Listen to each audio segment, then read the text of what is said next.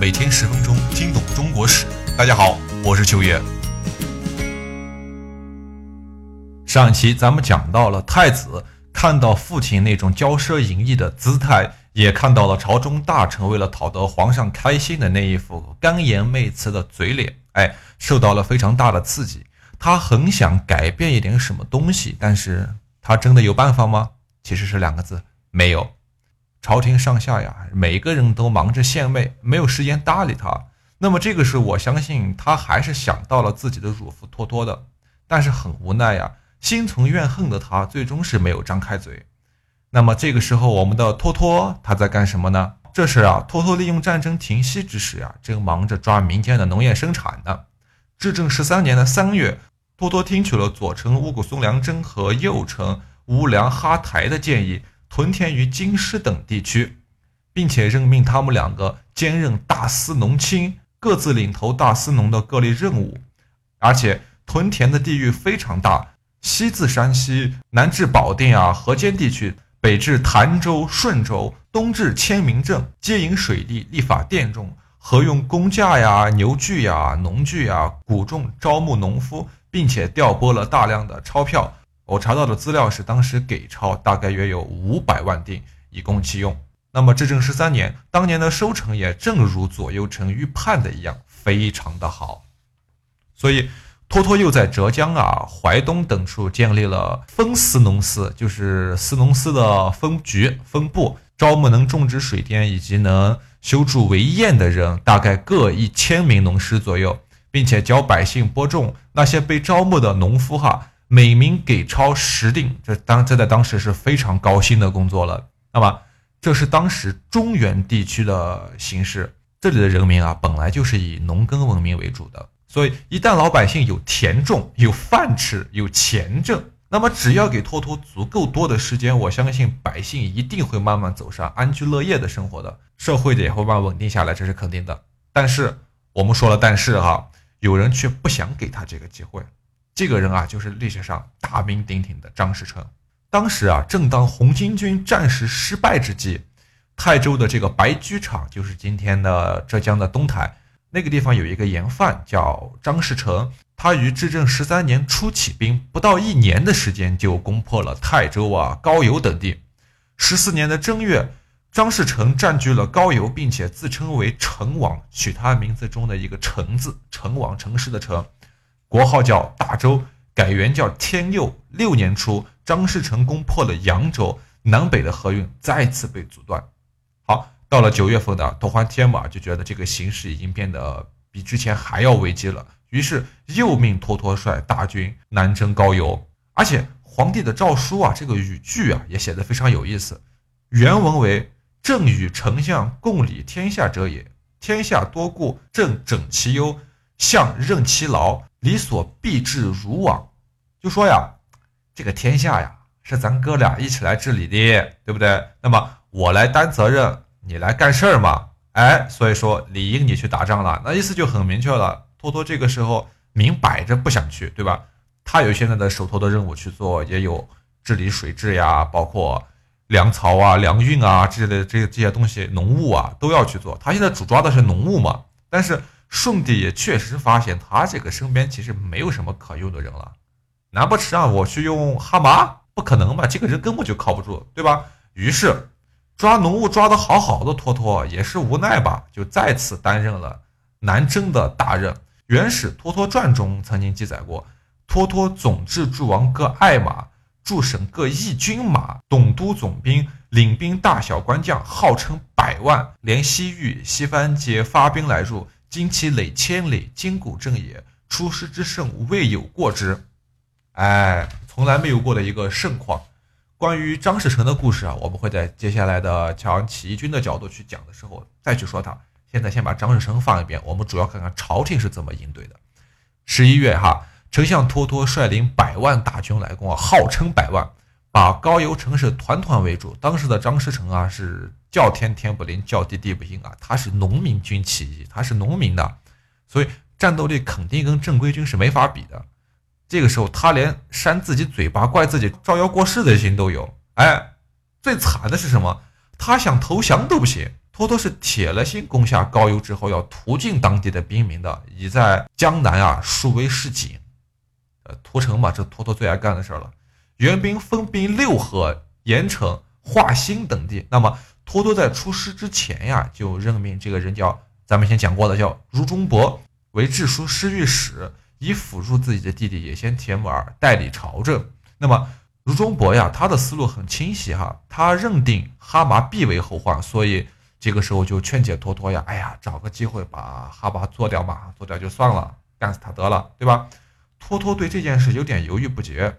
哎，我们在前面所讲的内容中也曾提到过，历史上的记载内容是托托复相后对哈巴兄弟甚为感激，所以说这是托托犹豫的原因吗？嗯，各位想一下，就是因为感激所以不动你吗？我觉得不是这样的，我觉得不是这样的。首先，我们从当年托托治水和变钞的故事里就可以看出一点是什么呢？托托并不是一个心慈手软的人。他的政治手腕非常强硬，那个时候反对他的势力啊，全部被他干掉了。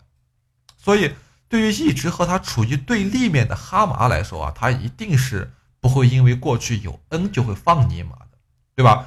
其二，托托是个忠心之臣，他是一代名臣，他非常清楚他的执政理念一定要很强硬才行。所以，从某种的程度上来讲，托托手里一定有着非常大的权力。来支撑他的这种强硬，我们从后面皇帝设法想要弄死他的这一点来看，不难想，他的权力应该是在那个时候已经触及到了皇权，所以皇帝后面一心想干死他。那么其三，托托难道就不知道哈娃是一个怎样的人吗？怎么可能？当朝宰相啊，除了皇帝以外，这是最聪明的一个人了吧？他怎么可能不知道？对吧？同朝为官了十几年，又做到了丞相这个位置，那心里都是有眼儿的。你叫他七彩，你叫他九彩玲珑心都不为过呀。他怎么可能不想除掉哈麻嘛？对吧？所以，我们综合上面几点啊，也就可以得出，托托之所以犹豫啊，也许并不是因为不想，而是因为不能。甚至这个时候，已经不是他想不想除掉哈麻的事儿了。这可能是哈麻或者皇帝想除不除掉他的事儿了，大家明白了这层意思没有？好，所以深知其中道理的托托呀，也就让如中伯与前铁木儿他们两个先商量商量，看看这事该怎么办。那么这个时候，他也明白皇帝其实并不愿意听他的话，所以想借着弟弟的嘴去向皇帝陛下反映这件事。这是当时那个的，应该是最真实的历史环境。但是大家也知道。野先铁木尔这个人啊，跟我们想象中的不太一样，他跟我们想象中的摄政大臣是不一样的。这个人并没有什么太大的才能，而且他也认为哈马有功于自己，所以他居然不愿意这样做。他不愿意，显然他没有明白在外征战哥哥想要传达的这个意思。哎呀，所以有时候就讲啊，就是有时候有一个猪队友啊，真的是可以葬送整个战局的，对吧？所以。不久以后啊，哈麻并不意外的就得知了这件事儿，于是这个家伙想也没想，就将拖拖拖延太子册宝礼啊这些事，就一口气全部告诉了齐皇后，并且开始疯狂的暗示、疯狂的挑拨太后与拖拖太子与拖拖之间的关系，对吧？和野先铁木儿这样的智力啊，形成了一个非常鲜明的对比。好，结果没几天。顺帝啊，他就任命哈麻为中书平章事，官往上升了一阶。所以在短短的几天时间内啊，朝廷内的政治格局为之一变，从原来的托托大权在握，突然间就变成了哈麻大权在握，架空了在外征讨的托托。又过了不久，哈麻唆使监察御史这个人叫袁赛因不花上奏弹劾托托兄弟俩，奏章说。托托出师三月，略无寸光，兴国家之财为己用，办朝廷之官以为自随。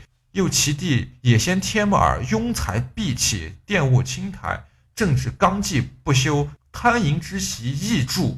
啥意思呢？就是说，托托呀，出去打仗都打了三个月了，是吧？啥成果也没有，没有就算了，还贪污受贿，半个朝廷的官员都被他一个人收买了。哎，再加上他的弟弟是个废物啊。政治风气又不好，也不咋样，还好色，那您老人家是不是看的时多时多？你是不是收拾一下，对吧？所以您懂了吧？权势无限，权势无限。但是皇上这个时候是个啥态度呀？这大哥信了，你说可怕不可怕？这绝不是因为托欢帖木儿是个智障，我们无数次强调，聪明莫过帝王，他是一个政治权术非常高的人，别人说啥他都信，绝不是，对吧？而是他是有缘一朝在位最久的皇上啊，什么玩弄权势呀，用人于下呀，是他最惯用的招式，他的伎俩。对吧？所以他对于权力的分配的手段早已经是运用的炉火纯青了。都说聪明莫过帝王，伶俐莫过江湖，聪明如斯嘛，对吧？他不可能不明白。那么问题就在这儿了，他为什么会信，或者说他为什么选择去信？嗯，是吧？答案也很简单，其实权力的分配啊，这个时候出现了不均衡。土欢铁木儿轻信谗言。是因为他害怕托托成为第二个伯颜，对吧？托托先是治理的黄河水患，政绩太好，又是平了红巾军，军功也太大了，功高盖主啊！舜帝也犯愁呀，我正愁找不到一个借口，好好怎么样敲打一下你个托托呢，对吧？好死不死，这个时候哈马给了这么好的一个借口，那好，于是舜帝当机立断。先罢掉了野先铁木儿的所有职务，然后又下诏削掉了托托的兵权。哎，当诏书抵达军中的时候啊，参议拱伯随对托托说：“将在外啊，君命有所不受啊。而且丞相出师的时候，皇帝也下了密旨了，不如我们就奉密旨，一心进讨就行了。诏书咱们先不着急打开，这一旦打开，大事就去了呀。”然而托托说什么？说。天子召我而我不从，是与天下抗也。君臣之义何在？对吧？于是托托就顺着舜帝的意思交出了兵权，由河南行省左丞相这人叫太不花等代为总兵。那么这个时候，客省副使叫哈拉达说：“丞相此行，我辈必死于他人之手，今日宁死丞相前。”于是咔嚓一刀，拔刀自刎。可歌可泣的一个人啊！多么大的勇气！托欢帖木儿的临阵义将呀，高邮城下的百万援军乱作一团。更生外史记载，大军百万，一时四散，其散而无所附者，多从红军铁甲义军入襄阳，号铁甲兵士也。哎，高邮战役啊，援军不战自溃。是元末农民战争的最大的转折点，比我们之前讲的三十万精锐被野先 TMR 一夜之间葬送掉还要还要大，这个事儿还大，这是一个更大的一个转折点，也是从这一役开始，各路农民起义军啊转被动为主动，重新掀起了规模更大的武装起义高潮。那么被剥夺了军权的托托呀，先是被安置于淮安路，不久后又被移至到。这个地方叫吉乃路，也就是今吉乃路，好，也就是今天的内蒙古的一个一个地方。那个地方我也不会念，那名字很长。几个月之后呀，至正十五年的三月，又被流放到了云南大理宣慰司正西路，也就是今天的腾冲。那么弟弟也先铁木儿也被流放到了四川。好，托托的长子哈拉章就是跟皇太子从小长大的那个人。被朝廷安置到了宿州，今天的甘肃酒泉。哎，我的老乡哈，我家就在苏州住。现在那地方还有一个区叫苏州区。那么他的二儿子叫次子三宝奴，安置于兰州，也是甘肃，并没收了他的所有的家产。哎，这一年的十二月八日，哈巴伪造圣旨，遣使者将托托毒死于云南。时年托托年仅四十二岁，英年早逝。哎，《原始顺帝纪》中记载，大约过了十年后，监察御史们上书说，奸邪构害大臣，以致临阵义将，我国家兵机不振，从此始；钱粮之耗，从此始；盗贼纵横，从此始；生民涂炭，从此始。假使脱脱不死，安得天下有今日之乱哉？这一段话说的是意味深长啊。感谢您的收听，我是秋野。